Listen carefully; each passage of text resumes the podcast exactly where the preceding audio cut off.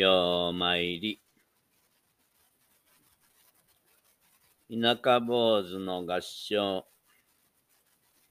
残飯屋。東京でやんちゃをしていた若者の父親が急死して、親の仕事だった食品廃棄物の収集業。これはそのお父さんは残飯屋と言ってました。その仕事を引き継ぎました。この仕事はお店で出た残飯だけをもらい受け、環境循環型の家畜飼料として売るのです。いつもの通り、夜遅く閉店時間になると、彼は二トン車の荷台に八つほどの大きなポリバケツを積んで、契約したお店回りをします。あるとんかつ屋さんの残飯を運んでいるとき、いつもだったらその時間お客さんはすでにいないのですが、その日は別でした。最後のお客様と思われる若い女性三人が、おいしかったわね。おいしかったね。などと楽しそうに話しながら、階段から降りてくるのとちょうど鉢合わせしました。女性の一人が彼の運んでいるもののポリバケツを指さして、臭いと叫んだんです。他の女性も同じように嫌な顔をして、何よ、あんた。臭いわね。せっかく美味しいのをいただいてきたのに。と、鼻を塞ぐのです。確かに、もう残飯は悪臭を出し始めていました。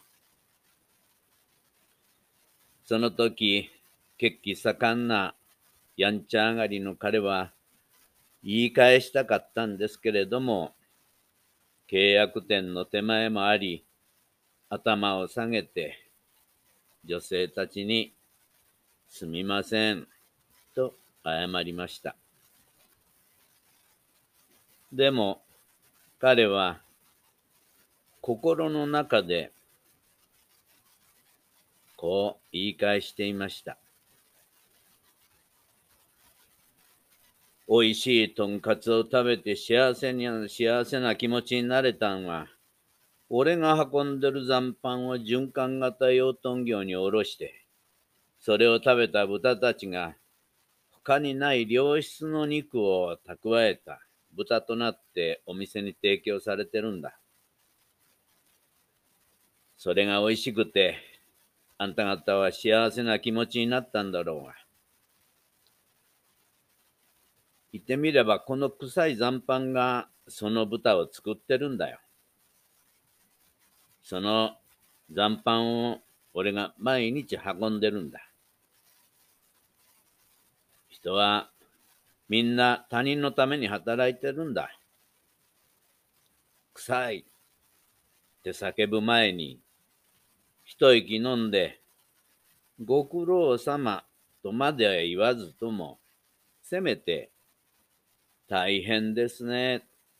とでも言ってくれれば、今度は、あんたたちが俺を幸せにするんだよ。ってね。もちろん言葉には出しませんでした。ちなみに、東京の生ゴミすべてを資料にしたら、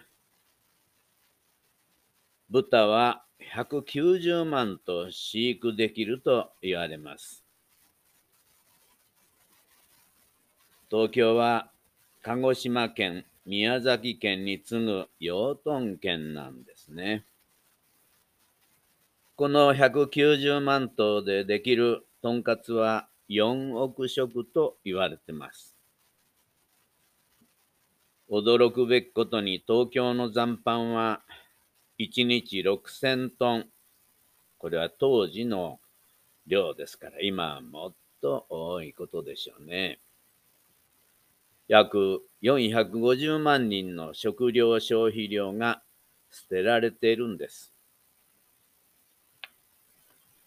そんな中で、この若者の仕事は、とても誇り高く、私は感謝すべき尊いおしお仕事だと思います。